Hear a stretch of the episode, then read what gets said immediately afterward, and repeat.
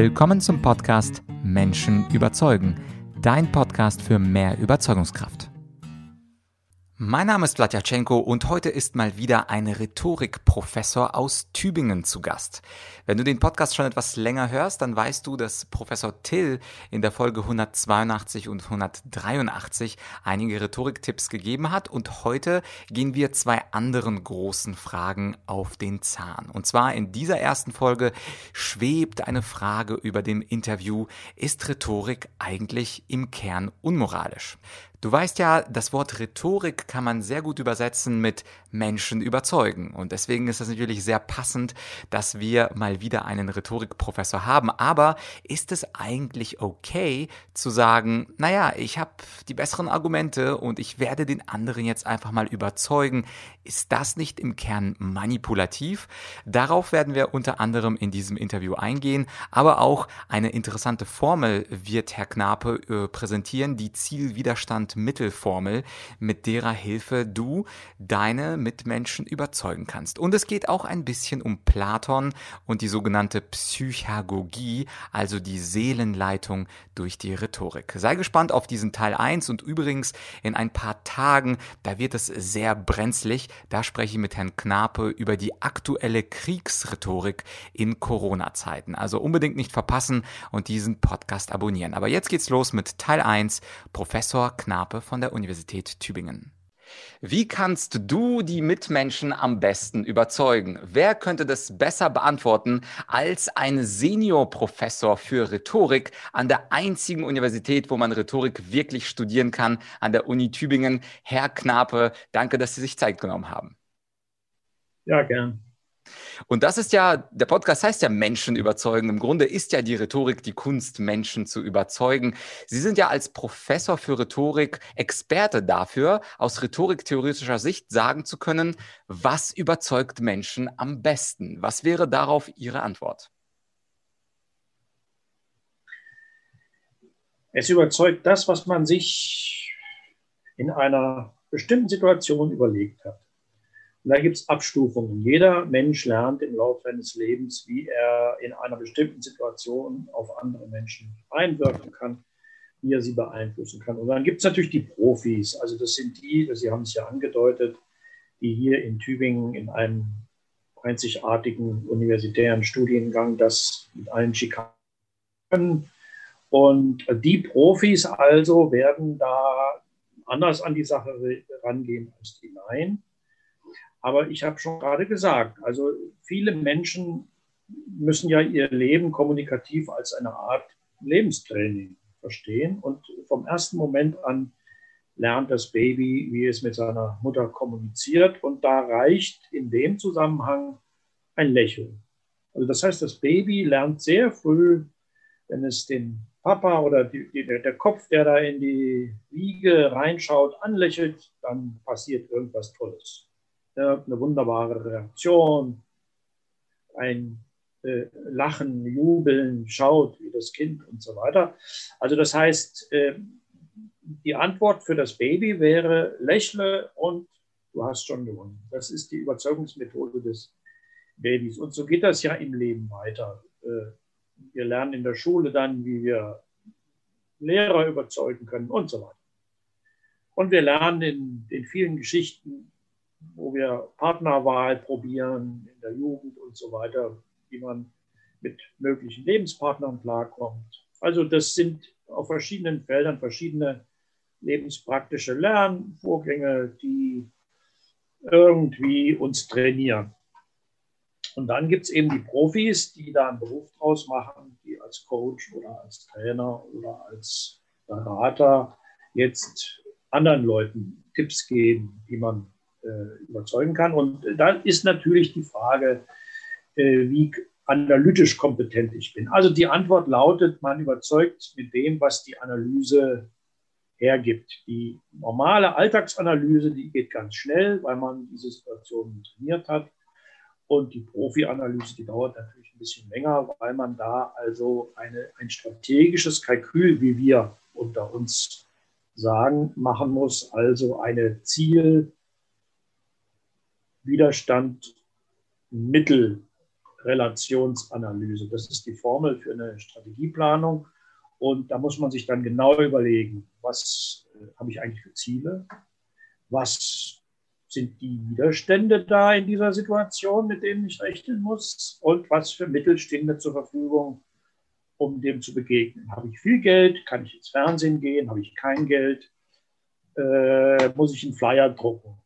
Und so weiter. Aber da geht es schon los. Also ich kann nicht überall Fernseher einsetzen und ich kann nicht überall einen Flyer einsetzen. Manchmal reicht auch ein Bierdeckel oder ein T-Shirt, auf das ich was drucke. Also Sie sehen schon, das ist je nach Setting und je nach Konfiguration und je nachdem, worin die Herausforderung besteht, immer eine sehr auf den Einzelfall bezogene äh, Maßnahme, die ich dann ergreife, um meine Ziele zu erreichen oder um mein Anliegen rhetorisch äh, zu befördern. Mhm. Das wäre ja, die Antwort. Die ist nicht ganz kurz, ne? ist nicht ganz kurz, aber äh, kurze Antworten gibt es darauf eben. Ja, und äh, die Formel, die Sie genannt haben, Zielwiderstand und Mittel, das ist ja auch etwas, was sich jeder zum Beispiel in einem Bewerbungsgespräch ja auch ganz konkret über, überlegen kann. Also Bewerbungsgespräch, Ziel offensichtlich, ich will als Kandidat bestehen. Widerstand ja. könnte sein, wo sind dann Lücken in meinem Lebenslauf? Zum Beispiel war ich eineinhalb Jahre in Aix-en-Provence und habe mich da totgesoffen. und äh, und, äh, das, und äh, das Mittel, was, wie ich das dann versuche zu interpretieren und auch überzeugend darzustellen ist. Dafür kann ich aber fließend Französisch und zwar bin ich dadurch interkulturell kompetent. Das wäre, glaube ich, so ein Beispiel für diese Zielwiderstand-Mittelanalyse, oder? Ja, aber Widerstand, ein schönes Beispiel Bewerbungsgespräch, weil das jeder Mensch irgendwann mal in irgendeiner Form mitmacht. Äh, es kommt darauf, dann darauf an, mein, jetzt kommt wieder so ein Fachwort, aber manchmal muss man ja auch so ein paar knuffige Fachausdrücke, also das antizipatorische Adressatenkalkül. Antizipation ist das Vorwegnehmen und der Adressat ist mein Partner, auf den ich treffe. Das nennen wir dann das antizipierende Adressatenkalkül. Also wenn ich in ein Bewerbungsgespräch reingehe, muss ich also kalkulieren, vorwegnehmend, mit was für einem Partner ich da zu tun habe, also der Adressat. Und das könnte auch eine Hauptschwierigkeit sein, weil ich gar nicht weiß, ich mache die Tür auf und dann sitzt da, äh, den ich schlecht berechnen kann. Und dann kommen vielleicht solche Provence-Sachen ganz toll, weil der dann an sein Leben anschließt und sagt, ja, in meiner Jugend, Mensch, das war doch Provence, da bin ich doch auch als erstes hingefahren. Und äh, ich habe mir da die tollen Lavendelfelder äh, da unten angeschaut und so weiter. Côte d'Azur gebadet und so. Oder Sie haben es mit einem Personalchef zu tun, der sagt, reden Sie nicht viel rum, kommen Sie zur Sache, was können Sie für unsere Firma tun? Also das heißt, der will sowas gar nicht hören unter Umständen. Oder er sagt, das ist eine merkwürdige Lücke, Sie sind wohl ein Faulenzer. Also das heißt, die, die, die Frage Widerstand ist, wie Sie sehen, auch nicht so ganz einfach. Also die, diese Kalküle, von denen ich spreche, die betreffen mehrere Faktoren. Also ich muss mich in diese kommunikative Situation in dieses Setting reinversetzen und äh, mir Gedanken machen über meinen Partner. Meistens kann ich die Psychologie der Personalchefs, wenn ich die nicht kenne, äh, schlecht einschätzen. Also bei der Vorbereitung sehr zu empfehlen ist, wie immer in der Rhetorik, sich genau vorher äh, über die Settingbedingungen Klarheit zu verschaffen. Muss ich zum Beispiel gucken, was ist das für eine Firma, was ist das für eine Position und was könnten da von der Sache her für Fragen kommen? Also die Variable des äh, Adressaten oder des Partners, mit dem ich zu tun habe, die bleibt bestehen. Aber ich könnte so Rahmenbedingungen mir vorher überlegen. Ja, was könnten die in der und der Position, die ich anstrebe, von mir verlangen? Und naja, gut, die äh, psychologische Variable, da steht man dann, das kriegt man dann erst in der Situation gebacken, wenn man den Gegenüber dann nach ein paar Minuten einzuschätzen gelernt hat oder auch nicht. Aber das ist dann auch wieder eine Frage von Lebenserfahrung und da muss man einfach durch. Mhm. Ja, genau. Deswegen habe ich Ihren Tipp, den ich jetzt gerade gehört habe, befolgt und zwar vor einer halben Stunde in Vorbereitung auf das Interview. Ich habe antizipatorisch gedacht, dass Sie die antizipatorische Analyse ansprechen werden und habe mir beispielsweise Ihre Rede zum 50-jährigen Bestehen der äh, Rhetorikfakultät in Tübingen angehört, wo Sie unter anderem auch Walter Jens zitiert hatten, der ja ganz, ganz schöne Zitate gebracht hat, zu denen wir etwas später kommen werden. Aber für alle da draußen ist wahrscheinlich der Tipp auch gut, einfach in Social Media auf Xing und LinkedIn zumindest sich das Foto des Personalers anzuschauen, weil ich glaube, dass wir, wir sind zwar keine Psychologen, aber wir können schon anhand der Kleidung, der Mimik, möglicherweise hat jemand so eine Zornfalte über seinen Augen und daran können wir ja schon erkennen, was für eine Art von Gesprächspartner auf mich zukommt. Und das nimmt übrigens, denke ich mal, auch das Lampenfieber, dieses unerwartete Element, weil wir die Person ja indirekt ja. schon kennen über das Foto. Ja, das ist ein guter Tipp. Also äh, dieses Gesicht ist ja auch etwas, wir haben ja mit dem Baby angefangen, das schon die Gesichter anfängt zu interpretieren. Das ist ja das, was wir als allererstes im Leben lernen. Diese äh, Grund, fünf bis sechs Grundemotionen, die sich im Gesicht ausdrücken, das ist ja interkulturell einheitlich, mehr ist es dann aber auch nicht, äh, zu entschlüsseln. Also das lernen wir sehr früh, zumindest einzuschätzen, die Sie haben über die Zornesfalte und so weiter äh, schon gesprochen. Also äh, das ist richtig. Und da die meisten Menschen, also ab einem bestimmten Alter zumindest so mit einer gewissen Erfahrung, die äh, haben da spontane Kenntnisse und irgendwie können die das dann schon einschätzen. Insofern, wenn man sich das Gesicht vorab schon mal angucken kann, ich weiß nicht, ob das immer geht, aber heutzutage ist das vielleicht eher leichter im Internet, dass man da vorbereitet werden kann, was ich übrigens auch gut von den Firmen finde. Denn ich will mal die andere Seite aufmachen. Eine Firma, die eine Ausschreibung macht oder ja, die hat ja auch ein Interesse, interessante und gute Leute zu finden. Und das ist ja dann nicht irgendwie eine Geheimsache, sondern eine gute Firma wird sich bemühen um die Bewerber. Also nur eine schlechte Firma äh, macht ein grimmiges Gesicht und äh, will die Leute äh, abstoßen. Also insofern äh, kann ich nur sagen, äh, eine Firma ist da nicht offensiv und freundlich äh, ihre Mitarbeiter einwirbt, da stimmt dann bei der Firma wieder irgendwas nicht. Mhm, ja, ich möchte auf einen anderen Aspekt der Rhetorik noch eingehen. Ich glaube, das war ja der Platon, der unter anderem Rhetorik als Seelenleitung angesprochen hat, die Leitung der Seelen. Und ich habe auch die Dialoge gelesen, vor allem die sich kritisch mit Rhetorikern oder Sophisten auseinandersetzen, so wie der Gorgias, Phaedros, Protagoras. Das sind ja alles Dialoge, wo Platon ganz deutlich gesagt hat, dass so Leute wie ich, die Rhetoriktrainings äh, kommerziell gegen Geld anbieten, dass sie mit die Schlimmsten sind, also gegen die Sokratiker stehen und dass sie im Grunde nicht die Wahrheit propagieren, sondern Menschen helfen, auch mal die schlechte Seite gut dastehen zu lassen. Da hat er, glaube ich, Protagoras sich immer mit gerühmt, dass er es schafft, die schlechteste äh, Seite als die beste durch seine Rhetorik darzustellen. Ist es nicht diese Seelenleitung der Rhetorik? Ist es nicht auch überhaupt unmoralisch, dass wir also als Menschen sagen, ich wende bestimmte rhetorische Mittelchen an, weil ich die Seele des anderen anleiten möchte, weil ich ja weiß, was für den anderen gut ist oder weil ich meine Interessen über andere stelle. Also kurz auf den Punkt gebracht, ist Rhetorik nicht grundsätzlich unmoralisch? Ja gut, die Frage ist berechtigt und äh, wird auch von Anfang an diskutiert. Übrigens, äh, bei Platon würde ich den Phaedros rausnehmen. Das ist ein Spätwerk, wo er diesen Begriff der Psychologie einführt und eigentlich ganz am Schluss seines Lebens, Sie haben ja gesagt, vorher ist er sehr kritisch und auch abwertend, ganz am Schluss seines Lebens dann doch die Kurve zur Rhetorik kriegt und äh, da kommt dann auch dieser Begriff der Psychagogie, der Seelenleitung, der Psyche-Lenkung, Psychagogie. Nicht? Also äh, das ist positiv von ihm gesehen. Und äh, also insofern hat er da am Ende dem doch noch was abgewinnen können. Also das Problem, was Sie jetzt aufwerfen, ist ein generelles Problem. Darf ich ungefragt Einfluss auf andere Menschen nehmen?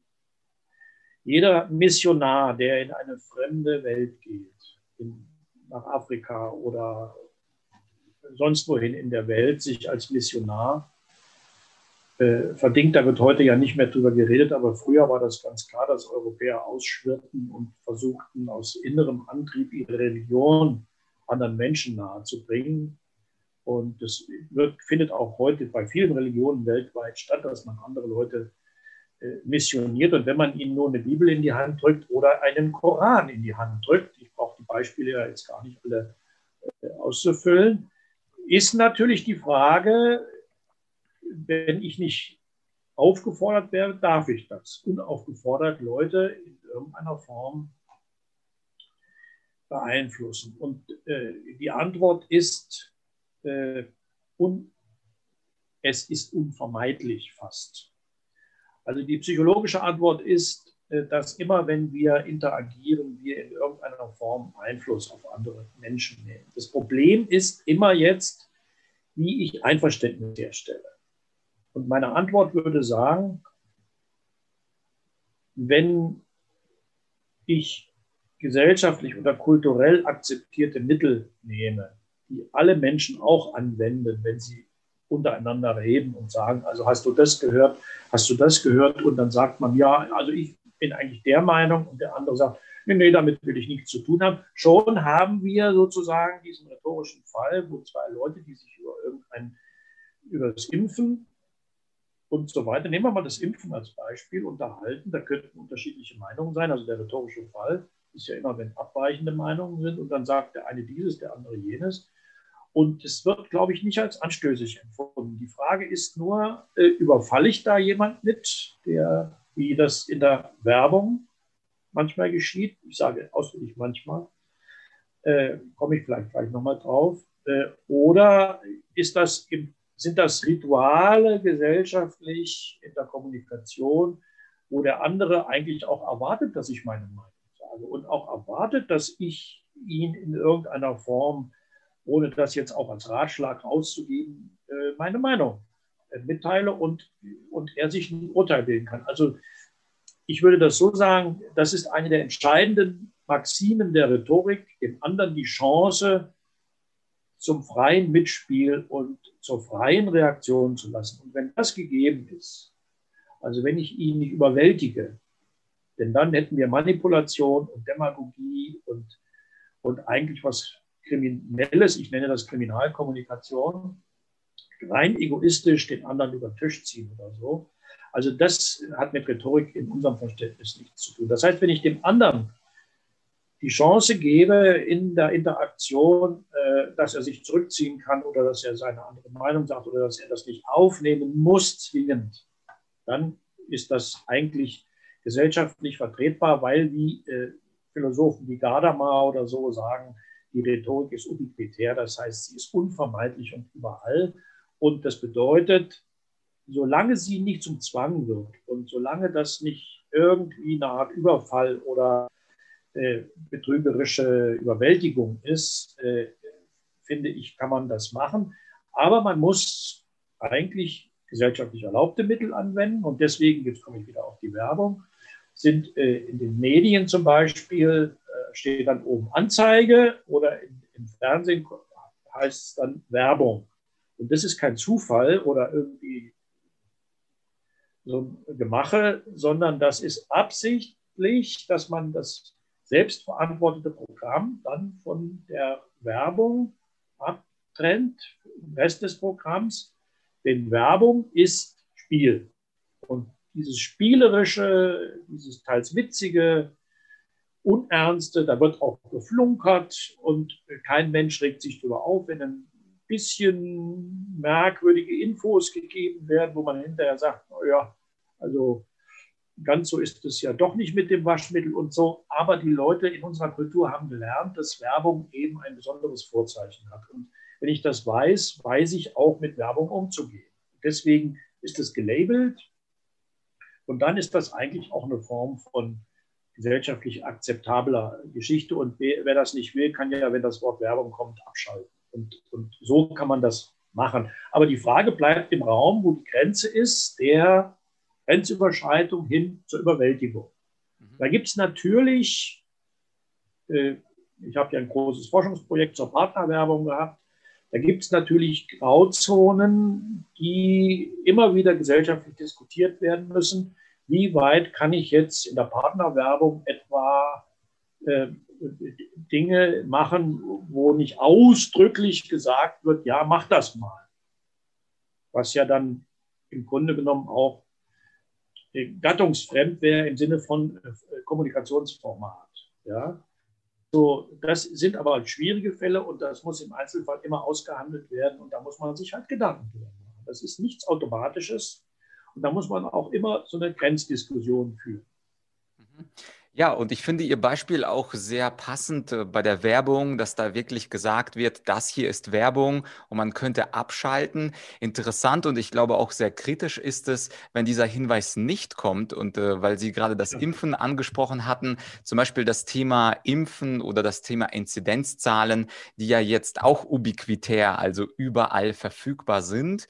Und wenn die Medien dann beispielsweise über sieben Tage Inzidenzen berichten, aber das nur auf, aus einer Perspektive kommt äh, und nicht aus der anderen Perspektive. Also was ich damit meine ist, dass man beispielsweise ja auch bestimmte Metriken wie Inzidenzzahlen anzweifeln könnte als Journalist, aber sie beispielsweise in öffentlich-rechtlichem nicht in eine offene Debatte gebracht werden. Da könnte man ja durchaus auch von Framing sprechen, also dieser Idee, dass etwas zum Beispiel nur in einem positiven Rahmen dargestellt wird, aber nicht in einem kritischen Licht.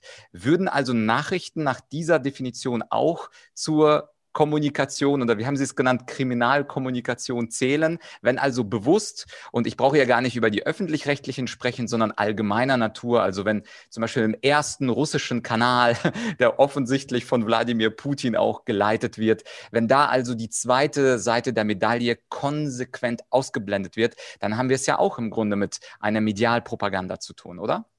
Ja, gut. Äh, also die Journalisten lernen im ersten Semester, nehme ich auch mal an, dass das auch heute noch so ist. Ich weiß es nicht, aber ich vermute, dass in den Lehrbüchern steht es auf jeden Fall noch so, die Trennungsnorm. Das ist eine journalistische Regel.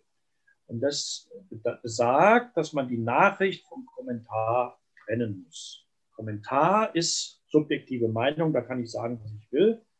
Und das haben wir ja heute etwa in den äh, Nachrichtenmagazinformaten, die nachts kommen um 10, heute Journal und so weiter. Das sind ja Nachrichtenmagazine, das sind ja keine Nachrichtensendungen wie die Tagesschau. Äh, da werden dann Kommentare äh, eingespielt und dann heißt es, die, die Meinung oder der Kommentar von dem Kollegen sowieso und der sagt dann seine Meinung. Dann haben wir wieder gelabelt. Ne? Jetzt, das ist dann die Trennungsnorm. Nachricht und Kommentar. Also die öffentlich-rechtlichen versuchen das nach wie vor gut zu trennen und nicht wie jetzt bei den äh, privaten Sendern im Info, äh, da sollen die Grenzen ja verwischt werden. Wird übrigens von den deutschen Fernsehzuschauern nicht gemocht, diese Vermischung, wenn man nicht mehr genau weiß, was ist jetzt seriös oder nicht. Deswegen hat dieses archaische Ding, diese Tagesschau, wo einer sich hinsetzt oder ein Nee sich hinsetzen Blatt Papier und dann da was runterlesen. Das ist ja ein ganz veraltetes Format, hat die höchsten Einschaltquoten. Warum? Weil das vom, von der Form her die Leute überzeugt, dass hier nicht manipuliert werden soll, sondern dass echte Nachrichten kommen und kein Infotainment. Deswegen ist diese Tagesschau, ich weiß nicht seit wie vielen Jahrzehnten, seit fünf Jahrzehnten mindestens, das Erfolgsformat überhaupt. Ja? Und äh, gerade wegen dieser, weil die Leute das Gefühl haben, die Trennungsnormen wird hier eingehalten. Ja? Also Nachrichten sind echt geprüft. Das sind Daten immerhin, natürlich auch ausgewählt, wollen sie ja hinaus. Und weil in 15 Minuten eben nur gewisse Sachen gesagt werden können, das ist klar. Und wenn mir das nicht reicht, muss ich halt einen zweiten Sender einschalten oder Zeitung lesen oder sonst irgendwas machen. Also da gibt es ja dann Korrektive überall.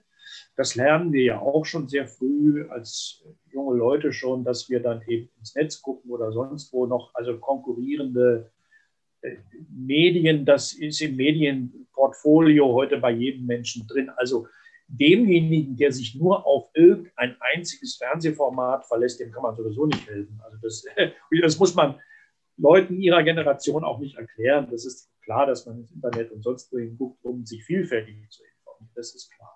Also, das heißt, äh, diese Trennungsnorm will theoretisch oder im Idealfall die hart geprüften Daten, Fakten, Nachrichten von den ja, äh, subjektiv gefärbten, kommentierenden Sachen trennen.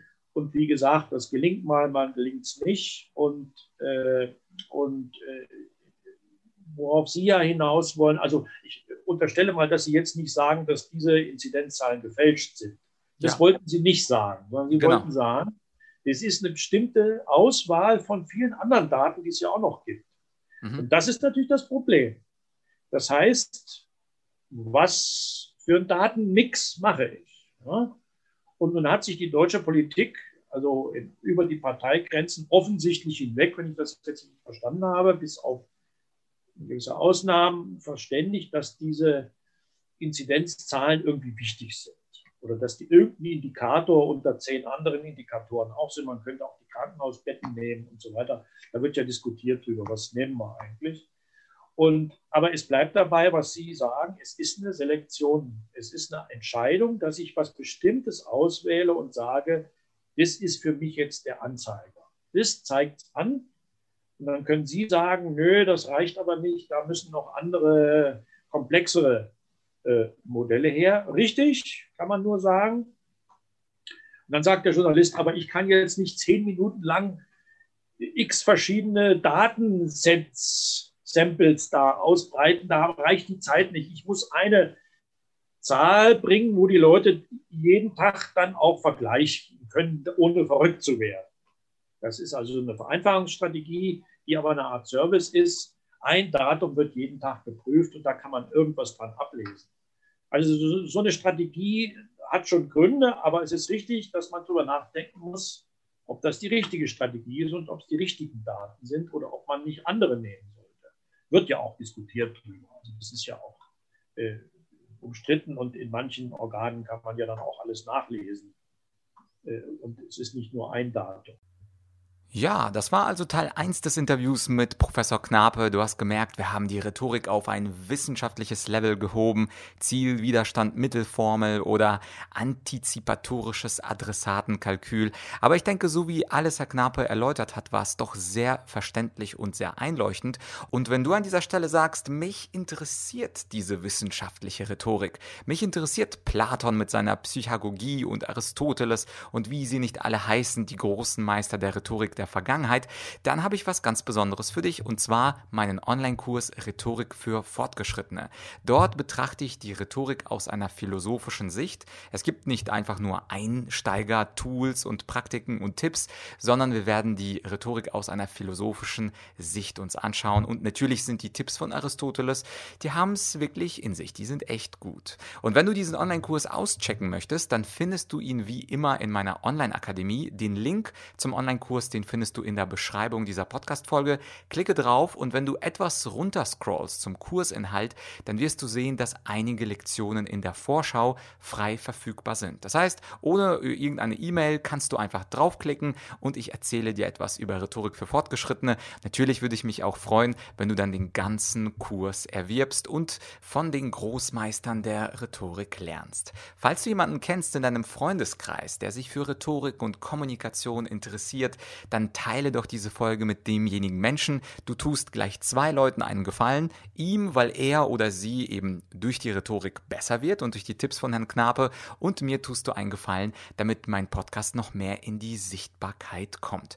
Und falls du den Podcast noch nicht abonniert hast, wie gesagt, kommt in Teil 2 etwas sehr Interessantes. Wir sprechen über die Corona-Rhetorik oder über die Kriegsrhetorik, ihren Sinn und ihren Unsinn. Bis in ein paar Tagen. Bis bald.